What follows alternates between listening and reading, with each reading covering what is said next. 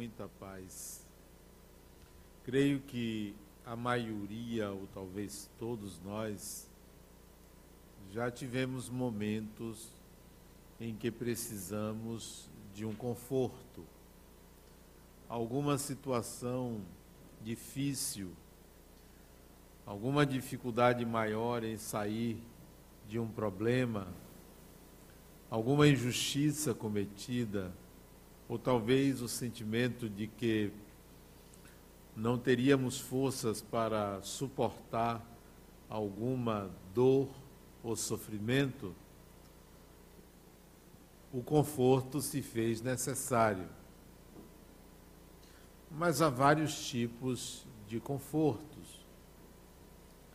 Se você sofre um ferimento superficial, um corte, basta que você lave o local, limpe, asepsie e faça um pequeno curativo.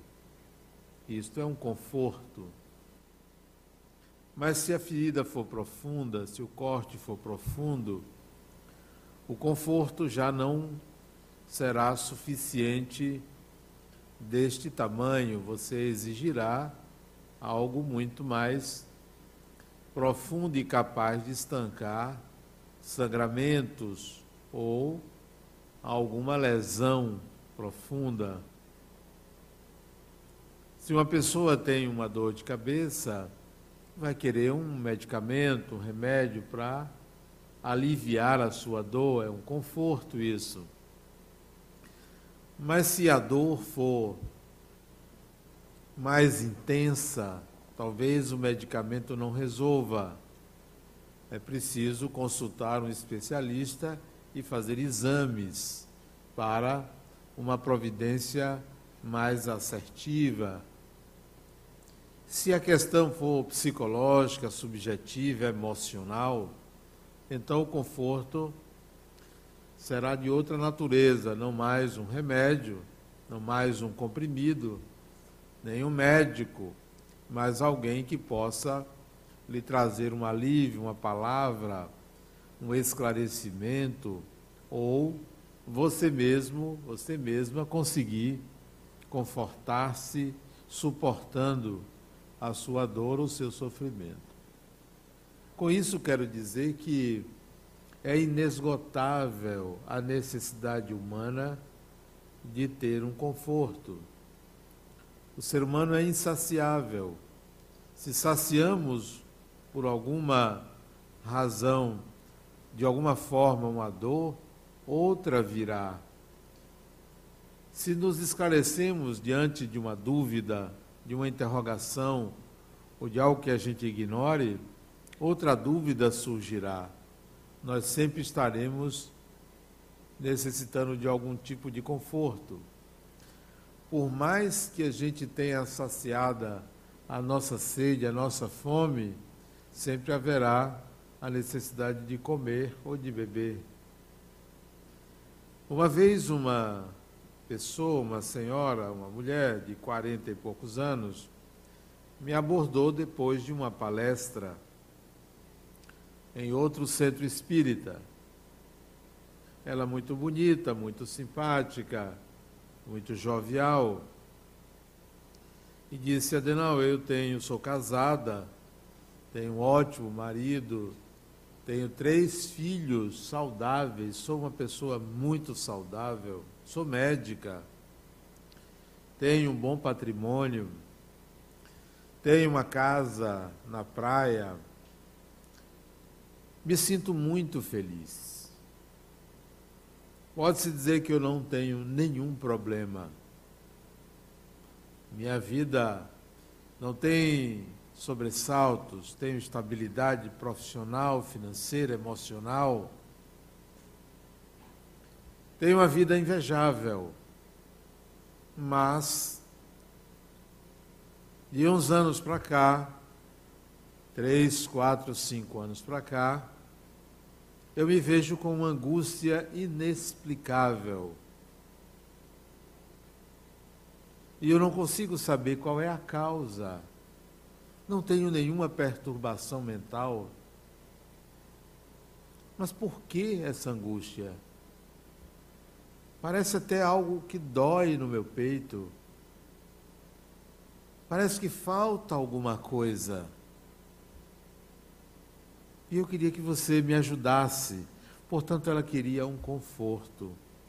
E eu coloquei para ela: bendita angústia.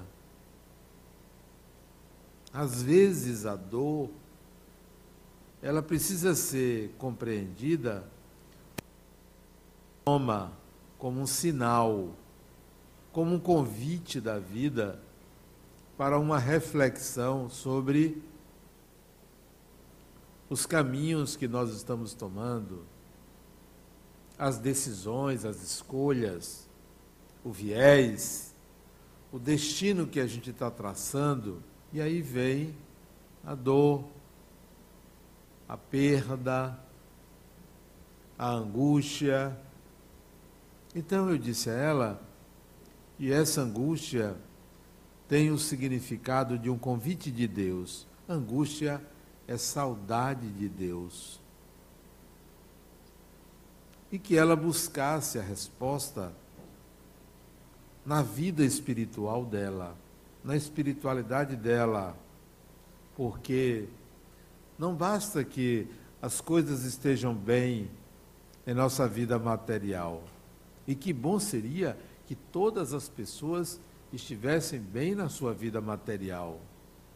Seria muito bom que todas as pessoas tivessem uma casa, um carro, tivessem dinheiro, tivessem seu lazer, tivessem saúde, isso seria muito bom. Isso não deve ser renegado ou considerado algo negativo. A questão é que não basta ao espírito a satisfação ou o consolo material. Não basta. Porque todo espírito, todo ser humano, traz em si uma tendência. Dentre muitas, traz em si uma tendência.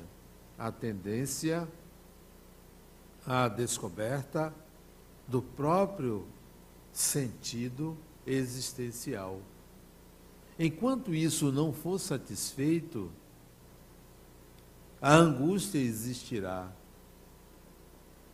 Aqueles que tentam tapar o sol com a peneira e se enchem de coisas, de consolos materiais, de diversões, de prazeres, de satisfações diversas, para tentar driblar essa tendência, conhecida como arquétipo da imago Dei, arquétipo da imagem de Deus no interior da alma humana,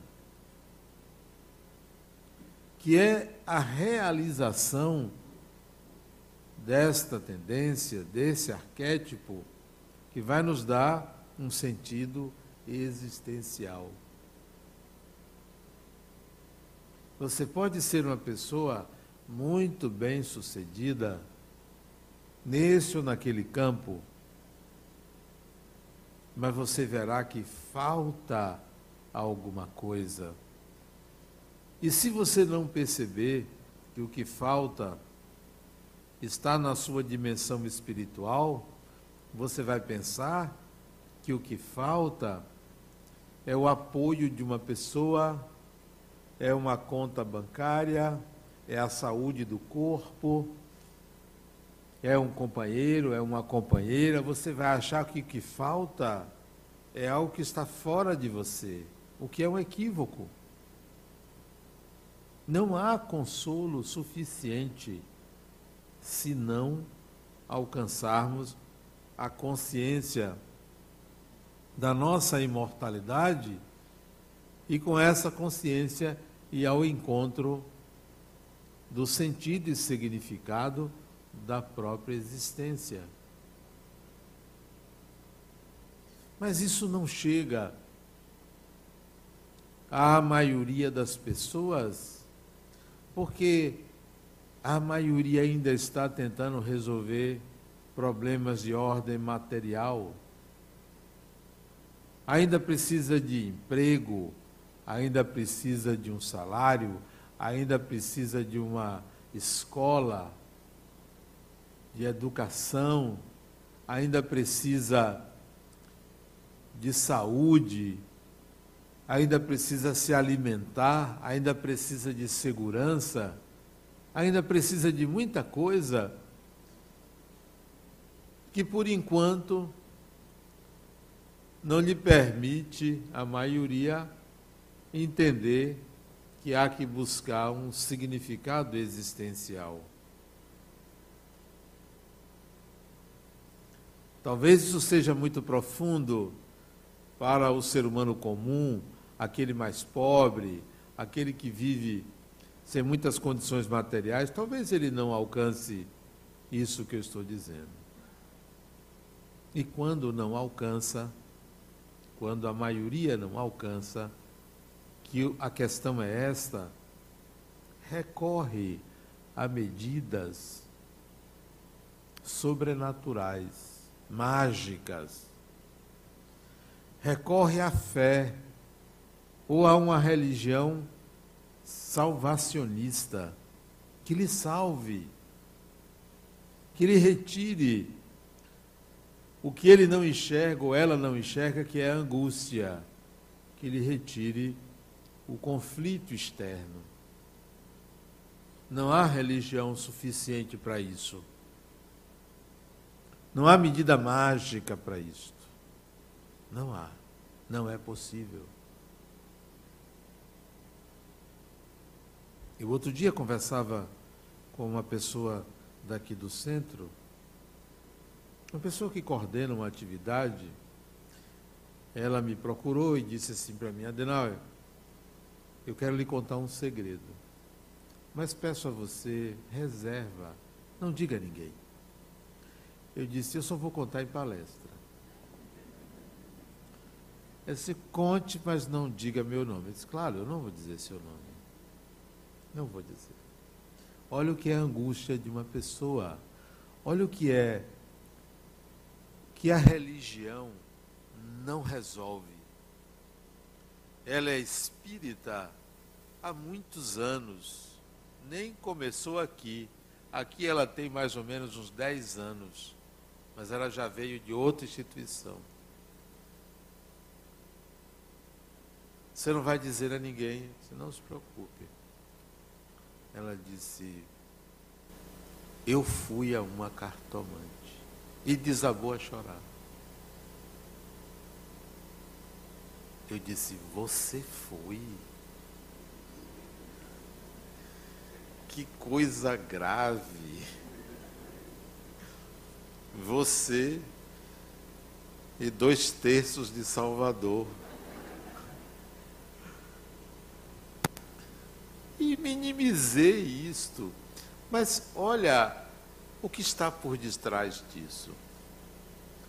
Uma pessoa que tem a consciência de ser espírito imortal, já deveria ter aprendido que o destino não é algo que está previsto, é algo que se constrói. Então, não adianta eu procurar uma fórmula mágica para descobrir algo que sou eu que vou fazer. Não adianta. O ser humano procura uma mágica para sair da angústia. Medidas protetivas são buscadas. Reza-se, faz-se o sinal da cruz. Promessas, porque não entende que a angústia não se retira desta forma. Ela é pessoal, intransferível e só você pode resolvê-la. Você pode buscar alívio, não é proibido, vá buscar alívio, mas tenha consciência que isso se chama paliativo, mero paliativo. Você vem aqui, tem um problema que você considera espiritual. Aí você vem aqui. Aqui você recebe uma palestra, um passe, uma proteção única. Não é suficiente, nunca será. É um paliativo. Necessário, mas não suficiente. Porque cessada a condição emergencial, cessado aquele impacto que você passa ante uma situação que você não vê saída, porque o trabalho espiritual aqui vai promover essa tranquilidade, você vai ter, vai ter que se deparar com você. Você vai ter que se deparar com as causas em você. Não é nenhum espírito que é o causador do nosso infortúnio. Melhor seria que você chegasse aqui à procura de um conforto e dissesse assim: Eu vim aqui porque eu quero conversar com o espírito que está me perseguindo. Eu quero ter uma conversa. Eu quero me entender com ele ou ela. Melhor seria que fizéssemos assim. Mas a gente não vem aqui para isso. Ainda diz assim, eu, Deus me livre. Né? Não, que isso? Eu, eu tenho medo dessas coisas. Você quer que afaste. O seu conforto tem que ser mágico. Sai, fica bom, fica bem. Diz assim minha Adenauer, como eu saio bem dali. Passa um tempo, olha o sujeito, a sujeita perturbada. Aí volta aqui e vira cliente. Sabe? Até fideliza. Olha, eu só vou naquele centro, porque ali fideliza. Tem uma carteira, aqui tem uma carteira de fiéis. Adenal, só vou no seu centro, como se fosse ver, né? só vou no seu centro. É?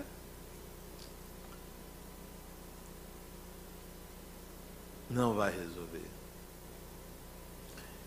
Ah, muitos anos, muitos anos, eu nem sei quantos anos, toda quinta-feira eu faço palestra. Eu não sei como as pessoas aguentam. E eu digo nas minhas palestras de quinta-feira, gente, vão embora. Assista e vai estudar. Não tem que ser cliente, ficar toda semana assistindo palestra. Oh, que bom. A vida não é isto. Eu dou um ano de prazo. Eu não quero ver você aqui mais de um ano. Eu não aguento. Ver você toda vez. Cliente, meu cliente. Adoro você, Adenauer. Tá? Vai estudar. Vai procurar o que fazer. A pessoa, eu vou querer adoradores. Tem sentido? Não tem sentido isso. Eu estou aqui para dizer o básico. Cabe você levantar-se da cadeira e dizer: agora é por mim, agora é por minha conta. O consolo eu já tive, que foi me tirar da emergência. Saí da UTI, entrei no quarto, agora é comigo. Eu vou resolver o meu problema. Tem espírito me perseguindo? Vem cá, vamos dialogar. Vamos conversar de pessoa a pessoa. Ah, estou com um problema de saúde, eu vou no médico. Vou entregar medicina. Estou com câncer, vou entregar medicina. Vou desencarnar, mas vou desencarnar bem. Vou desencarnar bem. É um problema uma pessoa 100% saudável. É bom ter uma doençazinha, sabia? É, sério. Uma doençazinha, uma ou outra assim, um problema no estômago, nos rins, no coração, na cabeça, é, uma dorzinha, uma fibromialgia. É bom. Sabe por quê? Porque você começa a perceber que o corpo morre. Você começa, de, deveria começar a perceber que o seu problema não é físico, espiritual, é psicológico. Você não fica com aquela sensação de estou feliz, estou com saúde. Não tem gente que diz, tendo saúde, está feliz. Não está dizendo coisa com coisa. Se saúde fosse sinal de felicidade, não existiria ninguém feliz na Terra, porque ninguém é 100% saudável, fisicamente falando. Não. Uma dorzinha, nada demais, nenhum problema. Pega o médico, pega a medicina. Doutor, tem que tomar o quê? Esse aqui? Se tomar isso aqui, você vai viver aí mais um tempo. Pronto, pronto, tá bom. Agora vou cuidar da vida, porque a vida não é cuidar do corpo. Cuide do corpo, mas a vida não é cuidar do corpo. A vida é cuidar da sua relação com a própria vida. Sua relação com a vida. Então, o conforto que está sendo buscado, ele é apenas um paliativo. Não tem cura mágica. O outro chega para mim e diz: Olha, Adenauer, eu prefiro morrer. Não tem saída para a minha vida. Já tentei três vezes. Eu disse para ele: incompetência. Porque se, sério, assim, incompetência, porque se você quisesse se matar, é fácil. Quer ajuda?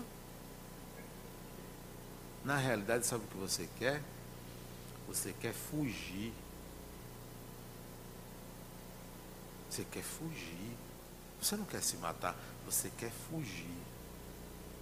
Acontece o seguinte: se você quiser se matar, é fácil, tem vários meios, você mesmo sabe. Porém, eu lhe digo uma coisa: você não vai conseguir fugir. Quem se mata não foge. Não consegue. Porque você vai se deparar com você mesmo. Na escuridão da alma. Não é nem a escuridão física, da alma. Porque você se depara com que burrice eu fiz podia ter enfrentado. O conforto é a autoconsciência. Não tem outro conforto. É o enfrentamento. Você quer um conforto? Você quer um consolo? Se prepare para enfrentar uma vida dura.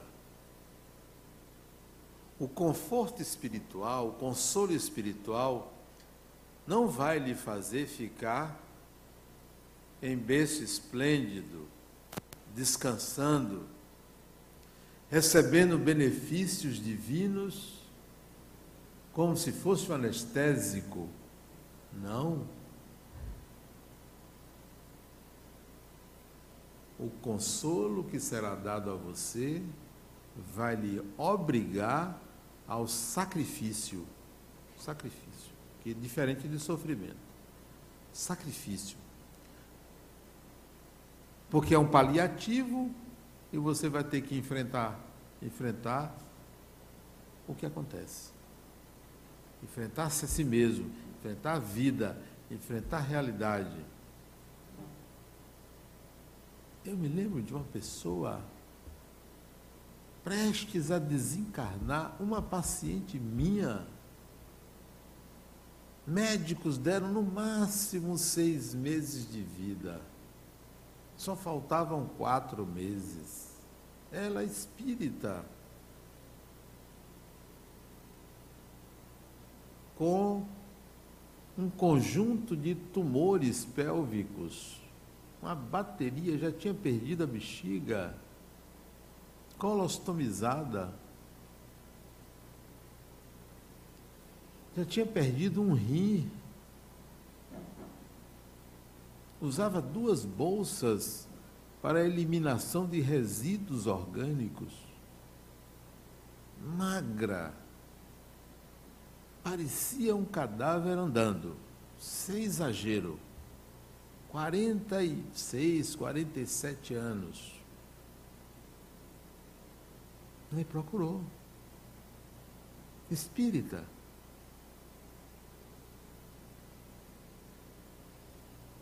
Para que procurar? Não, eu só estou aqui porque minha mãe disse que eu vinha a você. Eu disse, mas para quê? Não sei. Eu disse, sim, mas o que, que acontece com você? Não, eu tenho mais quatro meses de vida, mas eu sou espírita. A vida continua. Problema nenhum desencarnar. Eu já sei. Eu sei mesmo. Então vai embora, criatura, sai daqui. É, sabe que vai morrer. Não, mas minha mãe está aí fora, minha mãe, meu marido, meu pai, meu filho. Estou aí fora. Diz que eu tenho que vir aqui a você. Disse, então, tem alguma coisa aí. Me fale da sua vida. Eu tive um câncer, tem oito anos. Fiquei curada. Depois de um, cinco anos e um mês, apareceu outro câncer. E estou aqui agora, sujeita a medicações e tal. A doença me transformou, eu me transformei numa pessoa melhor, tal, tal. Se então, criatura, o que você está fazendo encarnada? Por que você não desencarna? Deixa eu ver, nós estamos em agosto, setembro, outubro, novembro, dezembro. Agosto, por que você não desencarna o mês que vem, primavera? Vai logo, vai na primavera. Eu lhe ajudo, ensino você a desencarnar, porque psicólogo ensina você a dar nó e pingo d'água. Psicólogo sabe tudo, né? Tudo, tem resposta para tudo. Aí ela ficou zangada comigo. Não, não quero morrer, não. Você não disse que a vida continua? Não é espírita? Então tu faz desencarnar hoje, mês que vem, em dezembro. Não é até dezembro? Não, eu vim aqui, aí ela esculhambou comigo. Eu vim aqui pensando que o psicólogo ia me, me dar força, me dar ânimo. E você me disse para eu morrer antes. Não, volto mais aqui.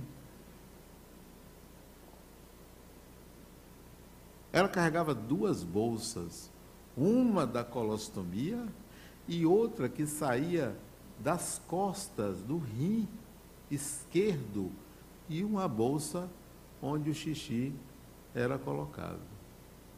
Andava com uma certa dificuldade, levantou-se e foi embora, com meia hora de sessão. Digo, vai em paz, né?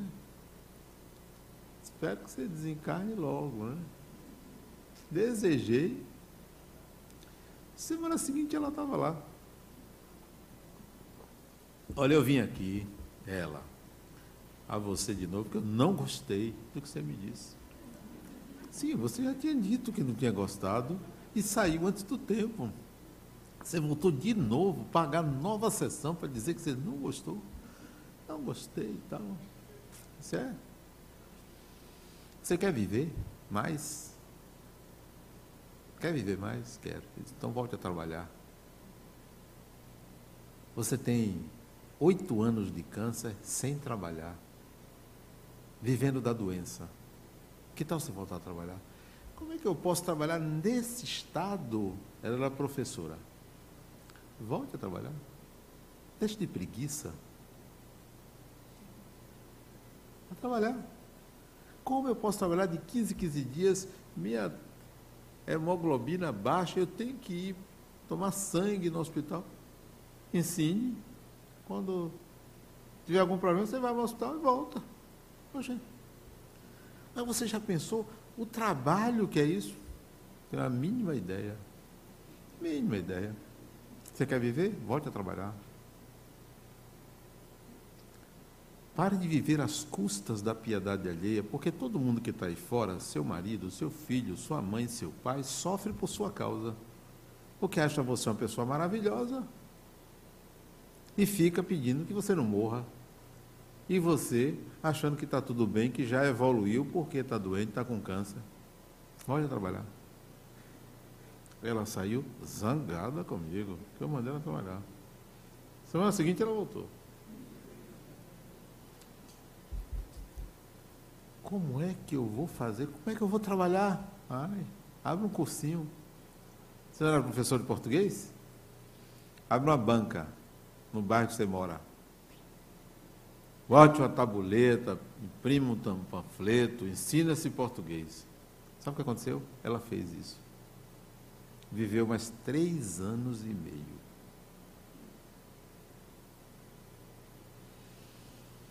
vésperas da desencarnação dela, eu fui visitá-la no Hospital Aliança.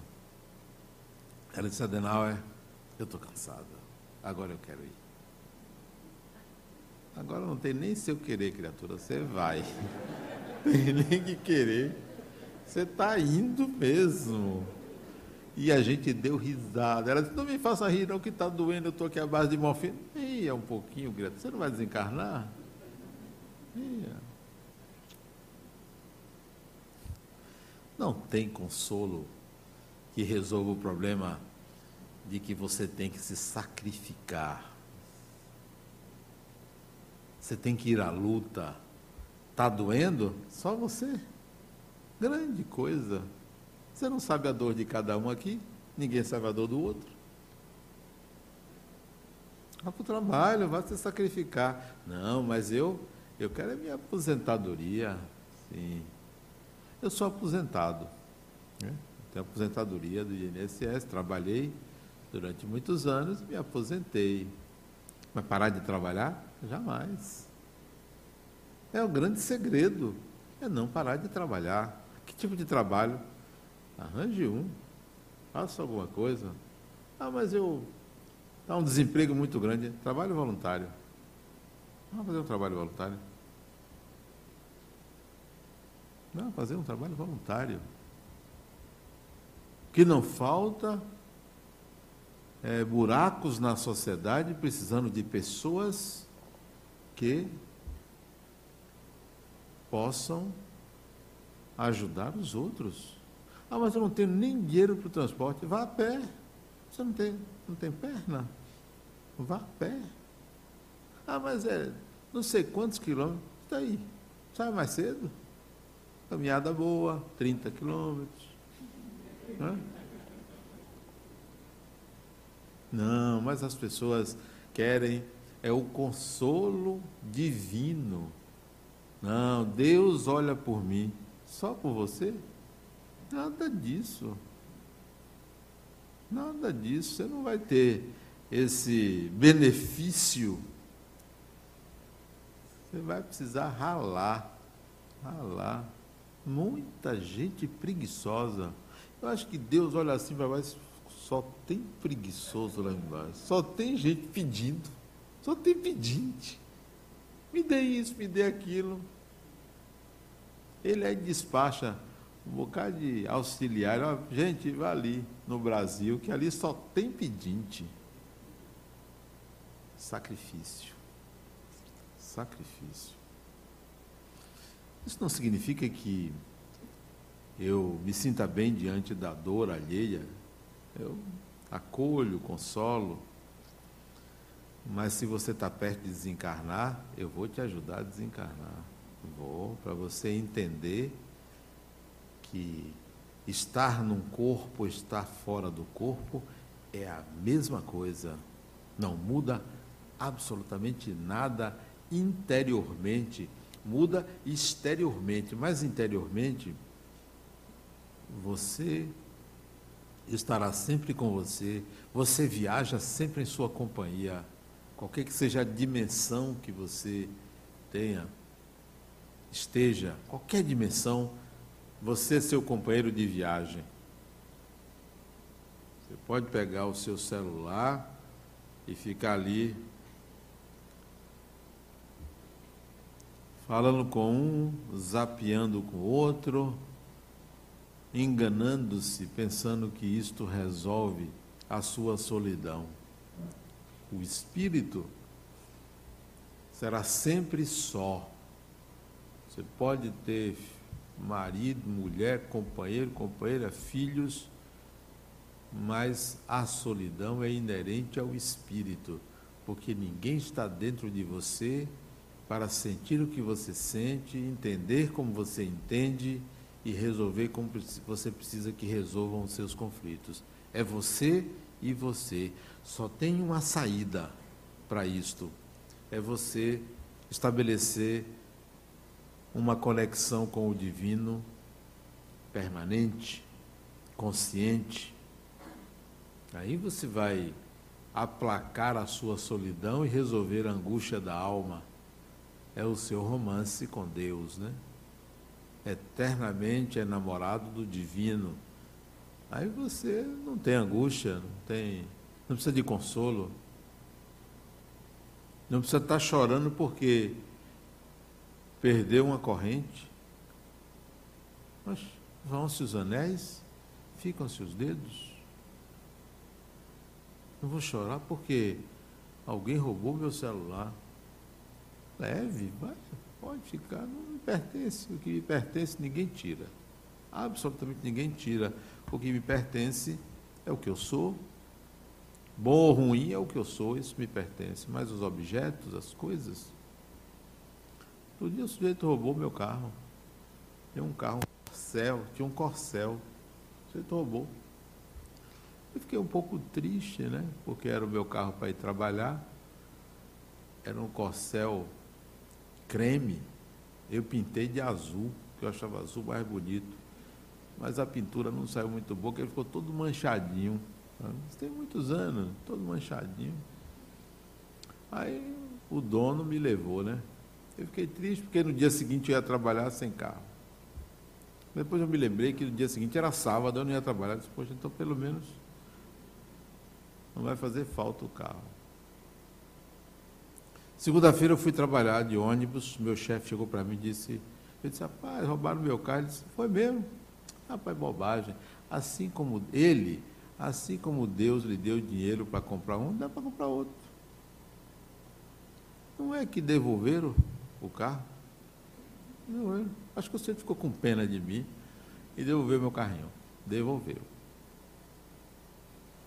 Mas devolveu numa circunstância interessante, né? Foi a polícia que achou, devolveu o carro.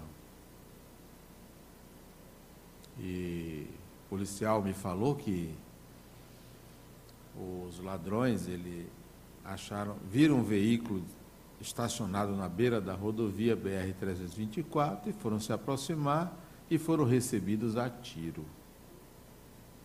Trocaram tiros e os bandidos fugiram. Fugiram carregando duas sacolas que tinha dentro do carro. Duas sacolas minhas. Eu fiquei tranquilo. O carro foi achado, a polícia me entregou. Dois dias depois de eu receber o carro, um dos ladrões ligou dizendo que ia me matar. Achei estranho aquilo, né? Me matar. Eu sou uma pessoa tão pacata, né? O único inimigo que eu tenho sou eu mesmo. Aí fui à polícia para denunciar que tinha sido jurado de morte. Eu senhor disse, eu vou levantar. Sei onde você mora, porque eles levaram o meu carro na porta da minha casa. Sei onde você mora, eu vou lhe matar. Mas não disse por quê. Aí eu fui contar ao delegado, né? Delegado, olha, ali no Vermelho. Meu carro foi roubado, não tinha, eu não tinha dinheiro, levaram o carro, o carro parou na rodovia porque eu só andava com a gasolina na reserva, eu não tinha dinheiro. Eu botava de 5 em 5 reais, né? A gasolina. O ponteiro chegava na reserva, eu botava um pouquinho e ele saía. Aí eu andava, andava. Isso foi em 1981. 81. Aí não tinha dinheiro, o carro faltou gasolina, Aí disse, ah, delegado, eles levaram duas sacolas minhas. O que, é que tinha nas sacolas? Eu disse, delegado, eu sou espírita. Eu faço experiências de psicometria. Ele disse, o que é psicometria? É o seguinte, você pega um objeto, entrega ao médium, o médium se concentra e descobre a história daquele objeto, por onde o objeto passou. Ele disse, é mesmo. E o que é que tinha na sacola? Ele disse, olha, aqui no Rio Vermelho tinha uma fábrica de tijolos. Eu peguei uns paralelepípedos. Né? Para o médio não saber que era um paralelepípedo, eu envolvi papel de presente. E botei em duas sacolas, estava pesada. Né?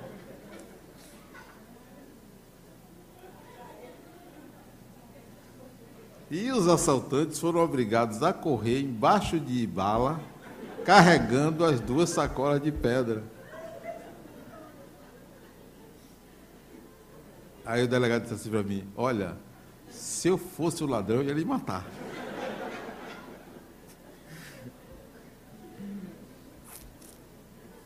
Eu nunca me esqueço dessa história. Depois que o delegado me falou, eu fiquei com pena dos assaltantes. Eu disse, rapaz, coitado. Eu passei uns três meses com medo de ser. Três meses. Eu saía de casa olhando para tudo quanto é lado para não ser morto. Porque você veja, você veja o que é uma pessoa prejudicar outra. Eu prejudiquei eles não tinha dinheiro, o carro não serviu, carregaram pedra. Isso não deve se impor a ser humano nenhum, se impor isso. Agora, eu não me lembro por que, que eu contei isso a vocês. Bom, não importa. O que importa é dizer que o maior consolo que a gente pode ter, para mim, para minha pessoa, foi dado pelo Espiritismo. De encarar essas situações e outras de uma forma bastante tranquila e leve, leve. Pela consciência que o Espiritismo me deu de que eu sou um espírito imortal. O Espiritismo é como uma porta que você abre. É só uma porta. Não é mais do que isso. O Espiritismo não é uma religião para você ficar ali à espera de que lhe dê salvação. É uma porta que se abre e que você enxerga os dois lados. Aqui dentro é o espiritual, do lado de cá é o material o Espiritismo é só essa porta que se abre. Você pode ser espírita de carteirinha 10, 15, 20, 30, 50 anos e não adiantar nada. Porque não é o fato de ser espírita, é você integrar a consciência de ser espírito imortal que o Espiritismo lhe mostra. Porque se essa porta se abrir e você enxergar um céu para você, meus pêsames. Se o Espiritismo mostrar para você, ao abrir essa porta, que você tem um consolo na vida futura, na vida espiritual, porque você foi uma pessoa boa na vida material, meus pêsames. Porque essa porta que o Espiritismo se abre, abre para você, é para lhe dizer que você vai e você volta. Você vai e volta. E volta de novo. E vem. É um ir e vir. Então, não é o fazer aqui para merecer lá. Não é. É o fazer aqui para ser aqui o que você deseja para lá. É fazer lá o que você deseja que seja lá. É fazer aqui para transformar esta terra no além que você deseja. Todo mundo deseja um após a morte maravilhoso. Todo mundo deseja. Não é? Transforme sua vida nesse além. Família, sociedade. Olha aí a sociedade como está. Uma lástima a nossa sociedade. Uma lástima. Violência, desamor, ausência de condições mínimas de sobrevivência para muita gente, escolas acabadas, alunos desrespeitando professores. Lamentável isto, lamentável. A que ponto nós chegamos? Postos de saúde sem o mínimo preparo, médicos que não são bem remunerados e por aí vai. então eu vou agora ficar rezando aqui para um além que eu quero encontrar melhor, e isso aqui fica como? Eu vou largar aí? Eu vou voltar. Então, eu vou trabalhar para que esta sociedade material se transforme naquilo que eu quero no além. E não achar que não vale a pena e ficar rezando o tempo todo. Eu assisti a um filme esses dias, gosto muito de cinema, adoro filmes. Assisto em média cinco, seis, sete, oito filmes por mês, mais ou menos. Gosto muito. Filmes antigos, filmes novos, filmes bons, até filmes ruins eu gosto. Que você dali tira muitas lições. Eu assisti a um filme extremamente educativo. O filme tem sangue do início ao fim. Sujeito mata outro com machado, com facão, com tudo quanto é coisa, tira sangue. Um filme de época. Um filme que aconte aconteceu no século IX. Portanto, a morte, o matar o outro, era como quem dava bom dia. E eu notei neste filme na verdade é uma série, são 60 filmes, eu já assisti 20. Nesse último episódio que eu assisti, você discute o poder.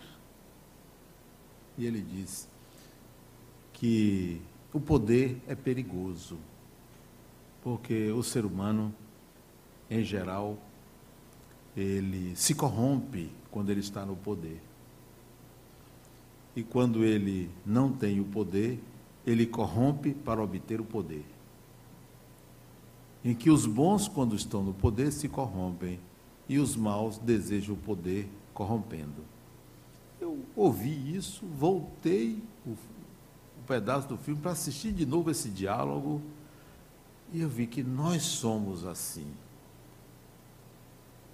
Nós ainda achamos que devemos nos espiritualizar para o além, para depois da morte. E deixamos a sociedade para os que querem o poder corrompendo e para os que estão no poder também corrompendo. É uma praga. A gente não pode aceitar isso. Eu não estou dizendo isso com nenhuma predileção política. Nenhuma. O voto é livre. Vocês devem votar em quem vocês acham que devem votar. E esse voto tem que ser respeitado, seja ele em qualquer que seja o candidato. É seu, é escolha pessoal. Pessoal. Se você vota em A, o outro vota em B, o outro em C, o outro D, o outro em E, todo mundo tem razão. Todo mundo. Não tem ninguém errado, porque é pessoal. Não tem ninguém certo e outro errado. Pessoal.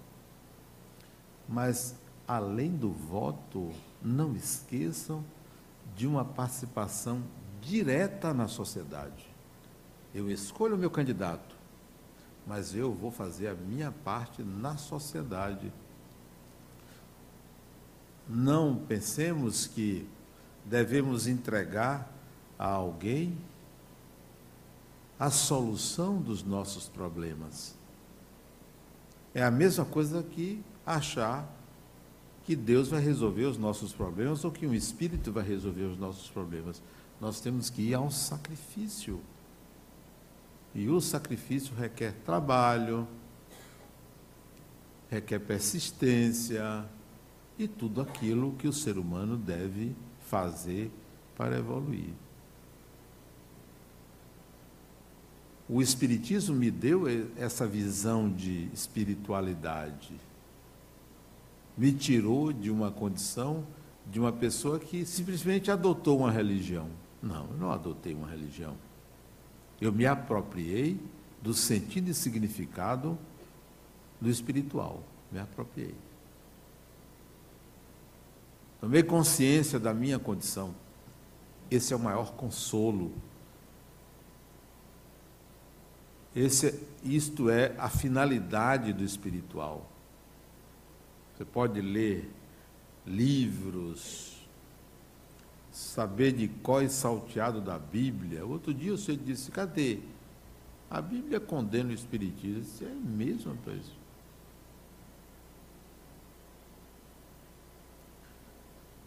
Não condena não, porque não existia Espiritismo no tempo da Bíblia. O Espiritismo é coisa nova. Mas, se condenasse, aí é que ia querer. Porque tudo aquilo que é proibido desperta curiosidade. As coisas não deveriam ser proibidas. A gente deve dizer, isto é assim. As consequências disso são essas. Escolha. Como dizia o poeta baiano Caetano Veloso, é proibido proibir. A gente tem que tomar consciência das coisas. Então, se uma religião me proibisse, já não me serve. Já não me serve. Já não serve ao espírito. Ah, é proibido isso? Não, nada disso. Eu sou livre para escolher o que eu acho que devo fazer.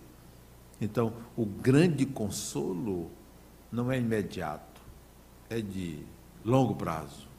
Consolo de longo prazo é a sua consciência de que você é o espírito imortal. Isto resolve 99% dos seus problemas. 99. O 1% é você e Deus. Muita paz.